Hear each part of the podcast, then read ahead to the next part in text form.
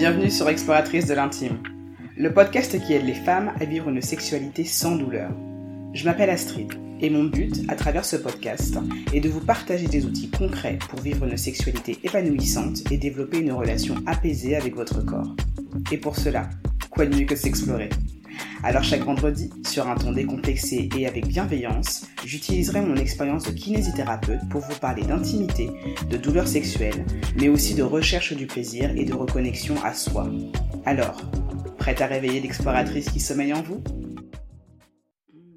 Bonjour à toutes, bienvenue sur Exploratrice de l'intime.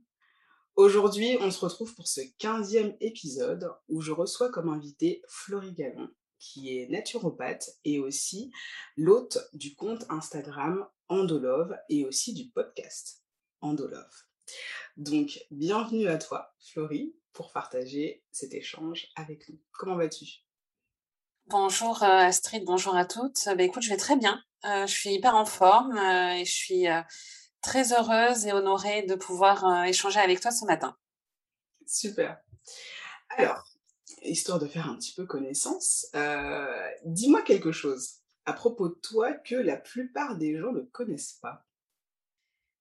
Alors, euh, je dirais que euh, ce que peu de gens savent, c'est que j'ai un côté hypersensible. Mmh donc, c'est une part de moi que j'ai mise de côté pendant très longtemps, sur laquelle j'avais pas forcément envie de, de communiquer. Et euh, en fait, euh, en y réfléchissant, bah, j'ai toujours été euh, comme ça. Alors c'est vrai que dans ma vie d'avant, où j'étais cadre dans des multinationales, forcément, il n'y avait pas trop de place à, à l'émotion et à la sensibilité. et en fait, depuis que j'ai changé de vie, ben, tout m'est revenu en fait en pleine en pleine face. Et, et en fait, c'est quelque chose que j'assume pas encore totalement.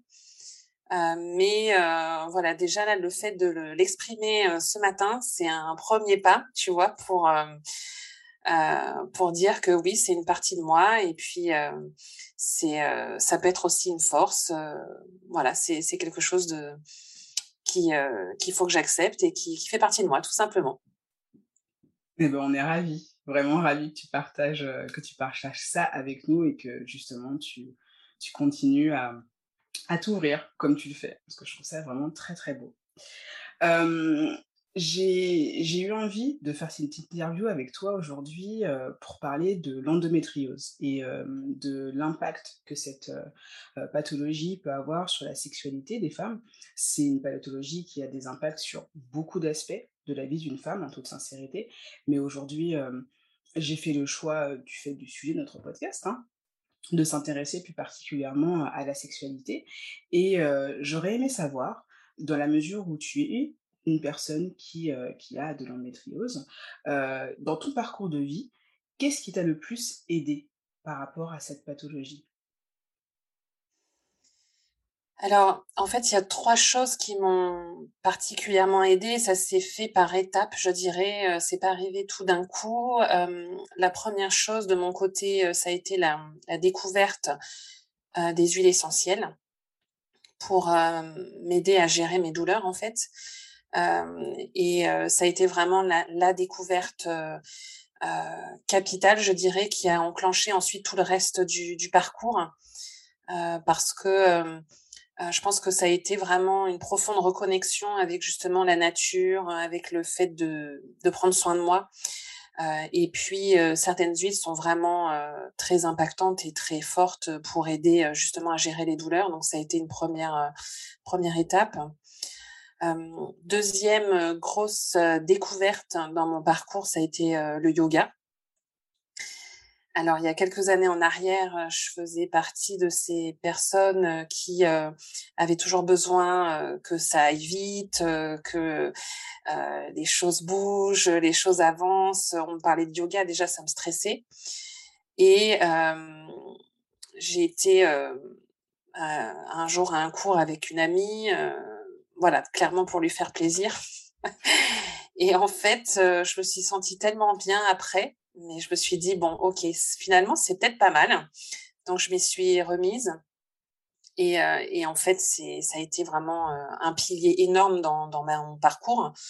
Euh, parce que, voilà, à cette époque, bah, j'avais l'impression d'avoir une enclume à la place du bassin, si tu veux, tellement euh, cette zone était sclérosée, c'était douloureux. Euh, c'est comme si je me trimballais un boulet en fait à longueur de temps euh, à la place du bassin, quoi. Mmh. Et la pratique du yoga, mais ça a été, mais j'ai pas les mots, je pense, pour décrire à quel point c'est salutaire dans la, la remobilisation du corps, des énergies, dans aussi le retour à soi ce que j'ai évité, euh, je pense, profondément depuis quelques années. Donc voilà, le yoga, deuxième grosse étape. Et ensuite, euh, troisième euh, chose qui m'a vraiment aidée aussi, et ça, bon, ça c'est très personnel, je dirais que c'est plus un retour aux sources. En fait, à un moment donné, je me suis posé la question sur ce qui me faisait vraiment vibrer dans la vie. Tu vois, ce qui me, ce qui me nourrissait en fait, euh, parce que en fait avec cette maladie on est tellement euh, mal, on a tellement de douleurs que en, fait on ne voit plus que ça. Mmh. Et euh, alors en fait je me suis dit bon il faut que je, je revienne à vraiment ce qui me fait me sentir vivante et pas morte. et donc, ben en fait, moi, je faisais du piano quand j'étais plus jeune, donc j'ai repris le piano. Euh, j'ai recommencé à aller au théâtre, à des concerts. Euh, je dessine euh, euh quand j'ai du temps euh, pour sortir un peu mes émotions, tu vois, un peu comme un exutoire, voilà. Et parce qu'avec cette maladie, on passe par plein de phases hein, de deuil, de déni, de colère. Il faut que ça sorte, quoi. Et en tout cas, moi, c'est comme ça aussi que j'ai réussi à, trouver, voilà, un moyen de, faire sortir tout ça. Euh, et ça, ça, a été salutaire aussi. Super. Donc vraiment, les, trois choses qui, t'ont été les plus utiles, ça a été le fait de, de passer par des traitements qui sont du coup non médicamenteux, non hormonaux.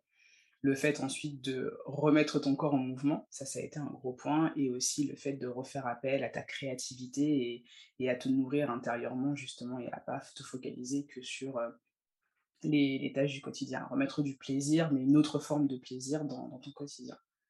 Exactement. C'est vraiment top. Et justement, pour que nos auditrices puissent, euh, puissent avoir une meilleure compréhension en fait de d'à quoi on fait face quand on a de l'endométriose, est-ce que tu pourrais nous redire justement très rapidement qu'est-ce que c'est l'endométriose? Oui, alors l'endométriose, c'est une maladie gynécologique euh, qui touche euh, une femme sur dix de ce qu'on sait aujourd'hui. Ça pourrait être même beaucoup plus. Euh, en fait, donc, ce sont des tissus qui s'apparentent à des tissus de, l'endomètre. Donc l'endomètre, c'est la muqueuse qui tapisse l'intérieur de notre utérus. Et, en fait, donc il y, aurait des tissus similaires à cet endomètre qui se propagent en fait dans le corps à des endroits où ils ne devraient pas du tout être. Et euh, ces tissus ont la capacité de se vasculariser, de s'innerver. Donc ça veut dire qu'en en fait, il y a, y a, vraiment une sensibilité extrêmement forte. Hein. Il y, a, y, a, des nerfs qui se créent en fait à partir de ces tissus, de ces kystes. Et quand on a nos règles, ces tissus saignent. Alors, je vous laisse imaginer les douleurs que ça peut représenter quand on a des tissus ou des kystes dans l'intestin, le rectum, la vessie. Euh, ça peut être aussi euh, les ovaires ou, les trompes, si on reste dans la zone du, du bassin, mais euh, ça peut être aussi les ligaments hétérosacrés, voire même le diaphragme ou, le cerveau dans des cas très rarissimes, mais qui existent quand même. Donc voilà, c'est pourquoi en fait c'est une maladie qui est très complexe parce que ça peut se disséminer à des endroits très différents, que les femmes ont des symptômes alors certes qui se rejoignent, euh, mais euh, qui sont pas forcément faciles à, détecter. Euh, par exemple, il y a des personnes qui vont pas avoir mal pendant leurs règles, mais qui vont avoir des troubles digestifs ou urinaires. On va pas forcément penser à l'endométriose tout de suite. donc voilà, c'est ce qui fait que c'est une maladie très très complexe. et aujourd'hui, la moyenne pour la détecter, c'est 7 ans.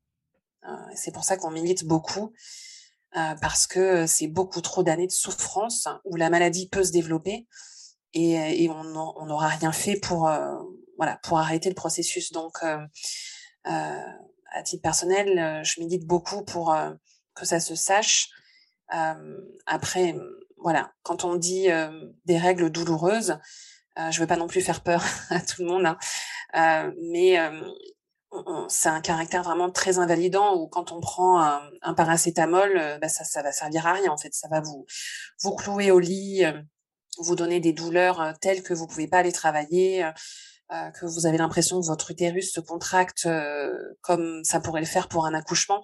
Donc voilà, ce sont vraiment des, des très grosses douleurs. une fatigue aussi chronique, ça peut être aussi des, des douleurs neuropathiques euh, puisqu'en fait tout le, toute la zone du bassin est complètement sclérosée. Donc, euh, ce qu'on peut prendre parfois pour des, des crises de sciatique, ça peut être en fait des crises d'endométriose. Euh, et puis bien sûr, euh, ben les, ce qu'on appelle les dyspareunies. Euh, donc, ce sont vraiment les douleurs pendant pendant les rapports sexuels, parce que voilà cette zone déjà est très innervée. Il y a beaucoup de de nerfs donc de sensibilité et le caractère inflammatoire de la maladie fait que ça peut aussi vraiment donner des très grosses douleurs pendant, pendant les rapports.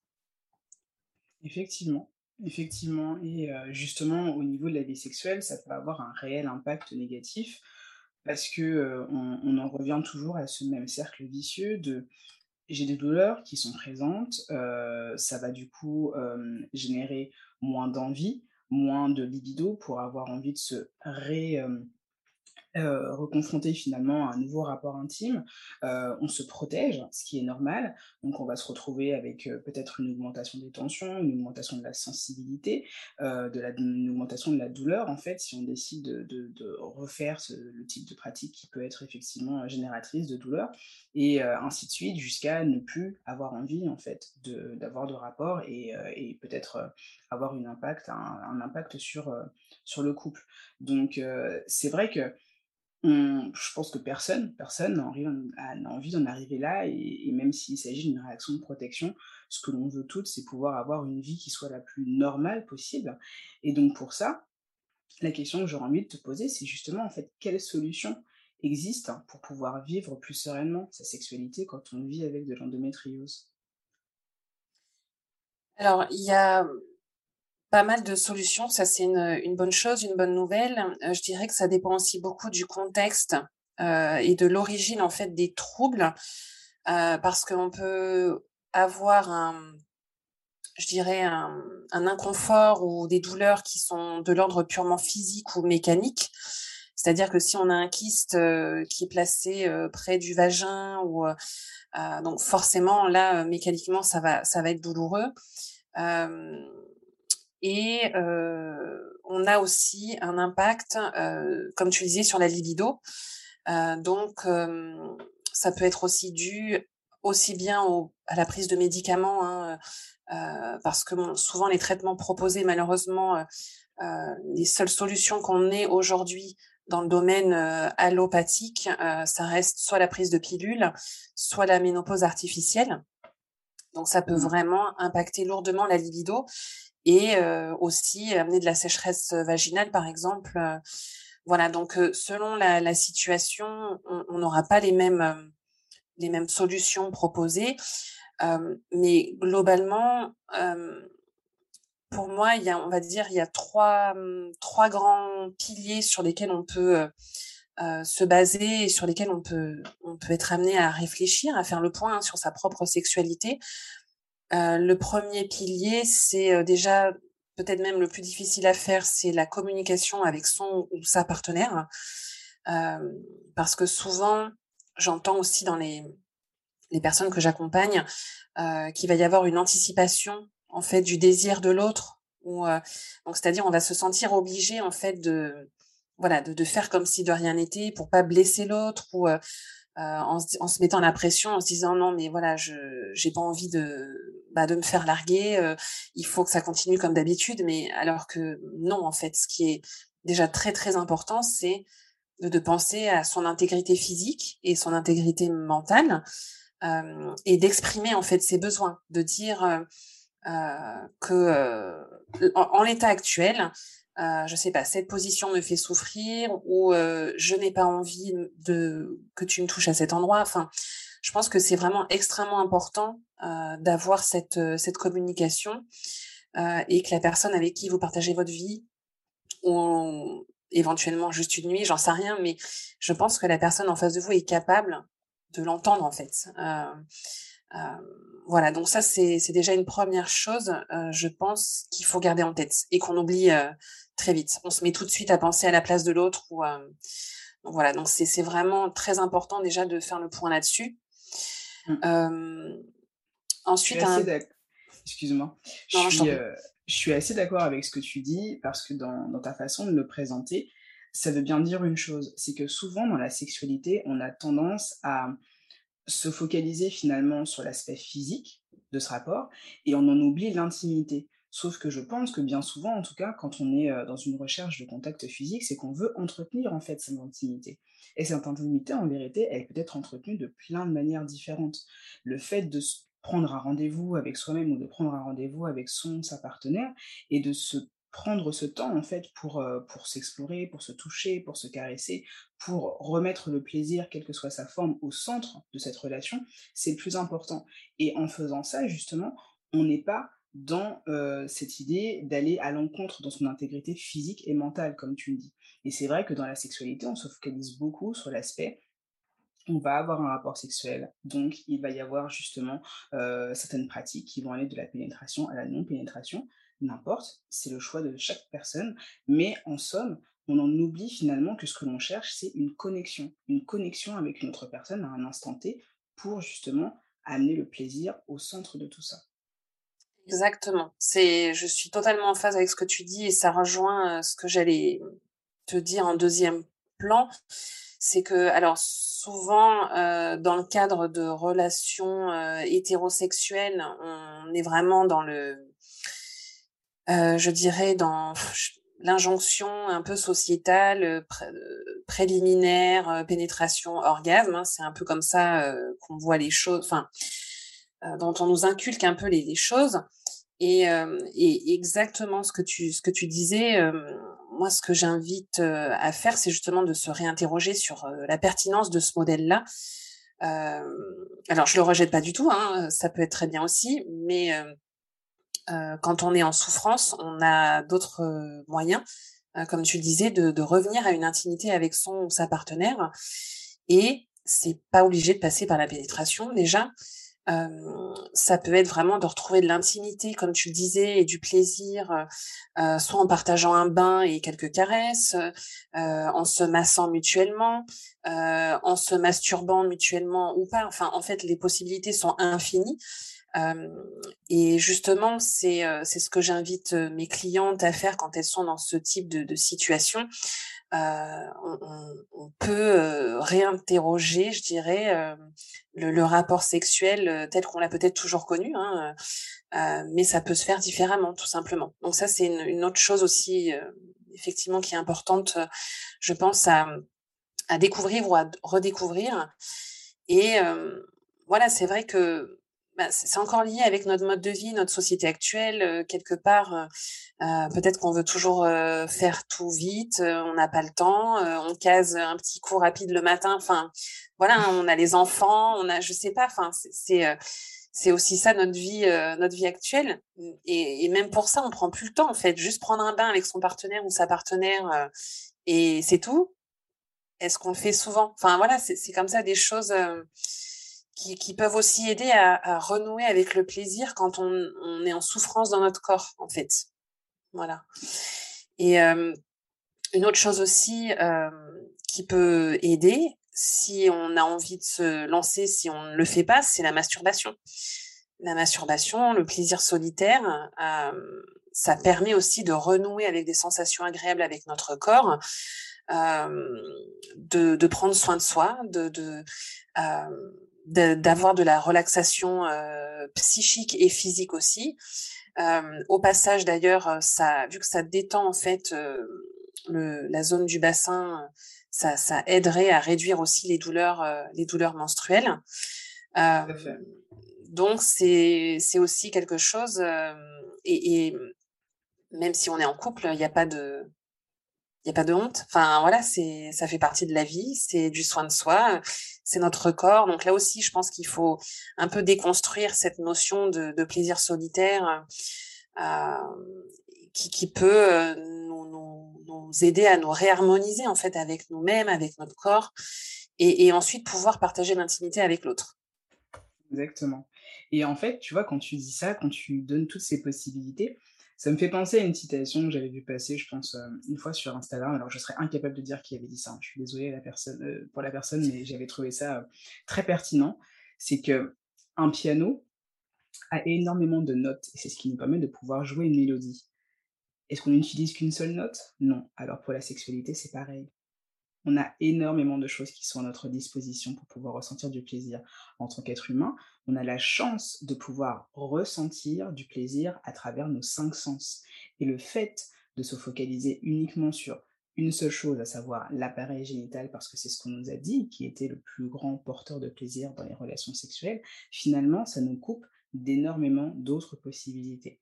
Et comme tu dis très bien, la masturbation, le plaisir solo, c'est l'occasion d'aller vers l'exploration de soi. C'est l'occasion aussi de tester, ah bah tiens, là je me rends compte qu'à cette période de mon cycle, ça c'est plus sensible que ça. Ou alors ça, ça me fait plus de bien que ça.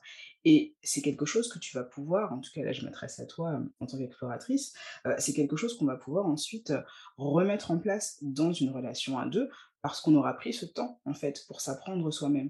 Si on est malheureusement dans une optique où bah, on se dit que c'est l'autre qui nous connaît plus que nous-mêmes, bien souvent, ça va être vecteur de déception. Et ça, va, ça ne va pas absolument, absolument pas aider pardon, dans cette idée justement bah, de réduire l'appréhension, de réduire l'inquiétude, de réduire le stress, etc., etc. Si on va sur un terrain où on a un minimum de connaissances, où on a un minimum de repères, on va tout de suite se sentir beaucoup plus safe, beaucoup plus en sécurité et beaucoup plus en phase aussi avec son partenaire. Complètement. Je suis complètement en phase avec ce que, tu dis. Et, effectivement, alors après, euh, euh, pour les personnes qui n'ont pas forcément envie, euh, ce, que, ce que je peux comprendre, hein, il y a aussi d'autres moyens, tu vois, ça peut être le fait de se masser. donc quand je dis se masser, c'est pas juste mettre de la crème vite fait comme ça le matin sur les jambes, hein, c'est se masser c'est euh, se prendre un temps pour soi, mettre une petite musique, euh, prendre une huile végétale qui sent bon avec quelques huiles essentielles et vraiment se masser en conscience, euh, lentement, généreusement pour pour envoyer vraiment des signaux de, plaisir au, corps. Et en fait, ce qui est génial là-dedans aussi, c'est que déjà, ça envoie des signaux au, au, niveau du corps par la voie nerveuse. Donc, ça aide en fait à enrayer le mécanisme de la douleur. Et euh, donc ça, si, tu veux, ça redonne des signaux au corps que ah finalement il y a aussi du plaisir, il n'y a pas que de la douleur. Donc c'est cool. Et, euh, et c'est un moment euh, où on se retrouve soi. Enfin c'est vraiment super. Donc ça peut être aussi un autre moyen. Euh, enfin en fait les possibilités sont infinies. Faut faut trouver ce qui nous correspond. Voilà là je je donne des des pistes, hein, des indications. après c'est vraiment à vous de vous écouter et de, trouver ce qui vous convient le mieux, hein, bien évidemment. Exactement. Et, euh, et, pour continuer justement dans, dans cette optique euh, d'outils qui euh, nous permettrait justement d'avoir une vie sexuelle plus sereine, toi qui es naturopathe et qui connais bien la nature et tous les cadeaux que la nature a à nous offrir, qu'est-ce qui te semblerait être pertinent comme, comme produits naturels qui pourraient justement aider à, bien gérer son endométriose et plus particulièrement à aider en fait dans l'appréhension d'une d'une sexualité la plus épanouie possible. Alors, il y a des pistes. alors, c'est compliqué pour moi de donner des, des choses très générales parce que chaque personne va avoir un terrain, un vécu différent. Mmh mais voilà, déjà pour donner quelques indications, forcément les huiles essentielles. C'est vraiment la première chose euh, à laquelle je pense parce que ça peut agir à la fois sur les douleurs et sur le terrain inflammatoire de la maladie. Donc ça peut vraiment aider à, travailler en traitement de fond euh, sur l'inflammation euh, et donc réduire les douleurs. Donc on a l'achillée millefeuille par exemple que j'utilise personnellement en huile essentielle mais aussi en tisane quand j'ai quand j'ai des douleurs voilà, quelques jours avant mes règles, je prends des tisanes d'aquilée euh, millefeuille et ça aide beaucoup. on a aussi tout ce qui est tout ce qui est gémothérapie. Donc la gémothérapie, c'est d'utiliser la puissance des bourgeons de plantes. donc là, c'est vraiment du concentré d'actifs et notamment le framboisier est vraiment la plante magique, je dirais, de toute façon pour la sphère féminine au sens large, hein, quels que soient les, les troubles. Euh, le framboisier va aussi avoir l'avantage de travailler sur le rééquilibrage hormonal, sur les douleurs et aussi sur la libido. voilà, qu'on peut, dont on peut manquer en temps de ménopause ou à cause de traitements ou, ou autre. Donc c'est super. Euh, ensuite, on a l'homéopathie aussi qui, euh, qui aide beaucoup euh, sur la partie des douleurs et sur le, le, rééquilibrage hormonal. et ensuite, au niveau des huiles essentielles qu'on peut utiliser sur la libido, il y en a une qui est, qui est connue, mais qui est vraiment magique, c'est l'ilang-ilang. En fait, mmh. toutes les toutes les huiles essentielles de fleurs, euh, c'est vraiment leur message, c'est la féminité. Donc, euh, elles vont vous aider. Alors, peut-être que certaines vous les trouverez trop fortes. Euh, peut-être que l'ilang-ilang ou euh, le tiare, par exemple, euh, ou la vanille, ça va être trop sirupeux pour vous. mais justement, c'est peut-être un message.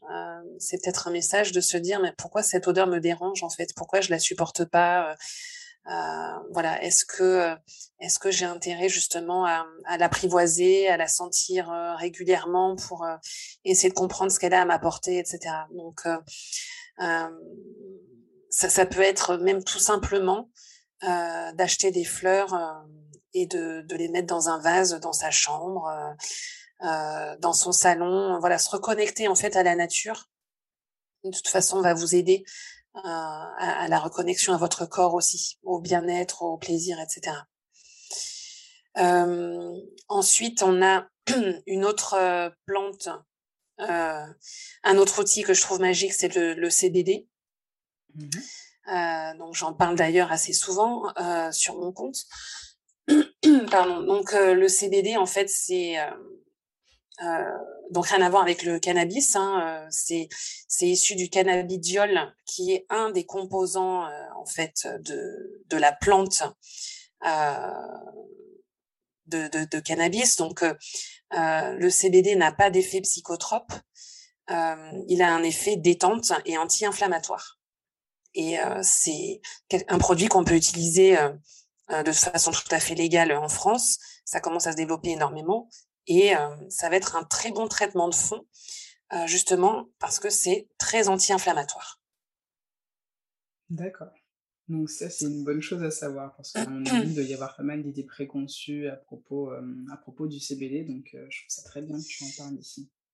Oui, oui, oui. c'est important d'en parler. Alors, le, le, CBD, il y a plusieurs utilisations. Pour que ce soit vraiment le plus efficace, le mieux, c'est d'utiliser en huile et euh, on prend quelques gouttes sous la langue, par exemple, ou alors en baume qu'on peut appliquer sur le ventre, euh, sur les lombaires, en fait, sur les zones douloureuses. Euh, et il y a aussi un aspect détente qui aide aussi, je trouve, au lâcher prise, dont on a parfois ou souvent besoin, justement par rapport à la sexualité, parce que quand on est en permanence euh, à des rendez-vous médicaux, à faire des IRM, euh, avoir mal au ventre, euh, enfin voilà, lâcher prise, c'est mission impossible. Hein, donc le CBD peut aider dans cette dans cette optique-là. et quand je pense aussi au lâcher prise, on a aussi les fleurs de bac qui vont aider sur la sphère plus émotionnelle. Euh, et qui peuvent aussi euh, justement euh, aider à débloquer certaines certaines choses.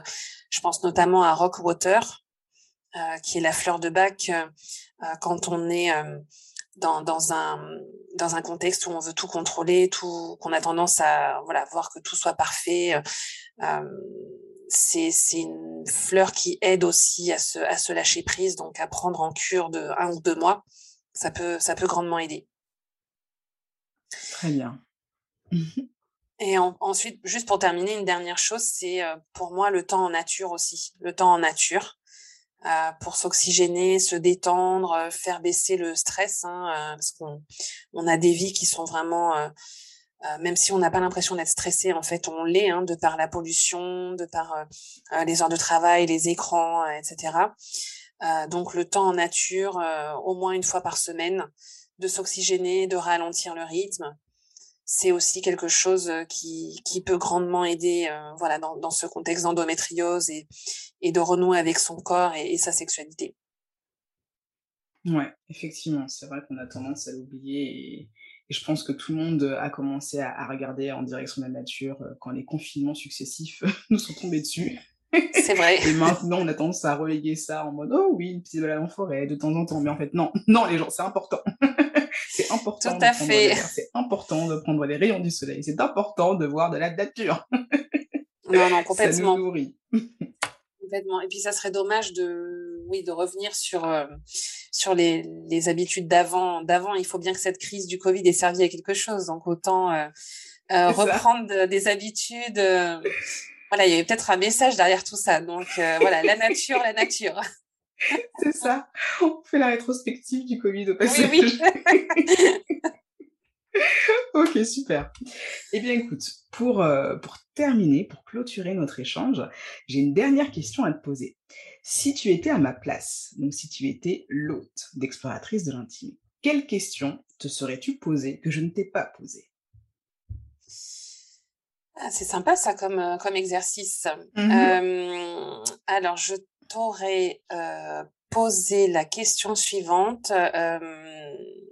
Est-ce que tu, tu as des regrets par rapport à ton parcours d'endométriose ou est-ce que tu comment tu le vis aujourd'hui? Est-ce que voilà, est-ce que tu éprouves même de la gratitude pour cette maladie finalement ou pas? Ok, alors je te pose la question, Laurie. Est-ce que tu as des regrets par rapport à ton parcours dans l'endométriose? Est-ce que euh, tu as aussi euh, de la gratitude par rapport au fait que tu aies euh, cette pathologie actuellement? Est-ce que c'est quelque chose qui te vient à l'esprit? Alors, des regrets, en fait, oui, j'ai quand même des regrets. Enfin, quelque part, à une époque, j'ai bah, j'ai accepté, euh, par exemple, un certain traitement de ménopause artificielle. Euh, alors, c'est pas vraiment un regret, c'est-à-dire que j'aurais préféré faire différemment. Euh, en fait, le regret que j'ai par rapport à cette expérience, c'est euh, de ne pas m'être assez renseignée sur les impacts, hein, tu vois, de ce traitement.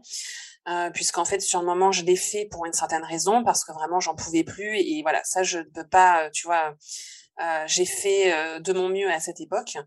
Je peux pas revenir dessus. Par contre, là où je regrette, c'est de ne m'être pas assez renseignée euh, sur les impacts et comment je pouvais peut-être limiter un petit peu les, impacts de cette de cette expérience qui est assez quand même traumatisante pour le corps. Hein. Tu passes de ménopause du jour au lendemain à 32, 33 ans. Enfin, c'est quand même c'est quand même un choc. Et, et là aussi, je, trouve que le corps médical t'explique pas vraiment ce qui va t'arriver. Mais bon, ça c'est encore un autre débat. Euh, et ensuite, euh, est-ce que j'éprouve de la gratitude? Euh, Eh bien, écoute, c'est bizarre, mais je dirais que oui, parce que si tu veux, moi, sans cette maladie, je pense pas que je serais devenue naturopathe un jour.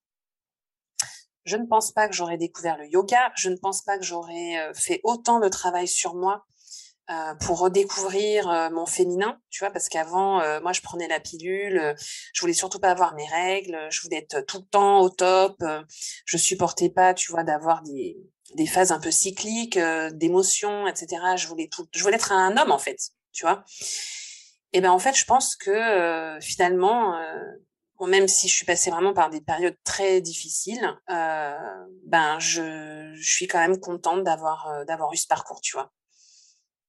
Bah, c'est magnifique. C'est vraiment magnifique que tu, que tu sois capable aujourd'hui euh, de te rendre compte en fait de tous les cadeaux finalement que cette, cette maladie a pu mettre sur ton chemin parce que on, a tendance, je pense, à ne pas se rendre compte qu'une pathologie, c'est un signal en fait que notre corps nous envoie.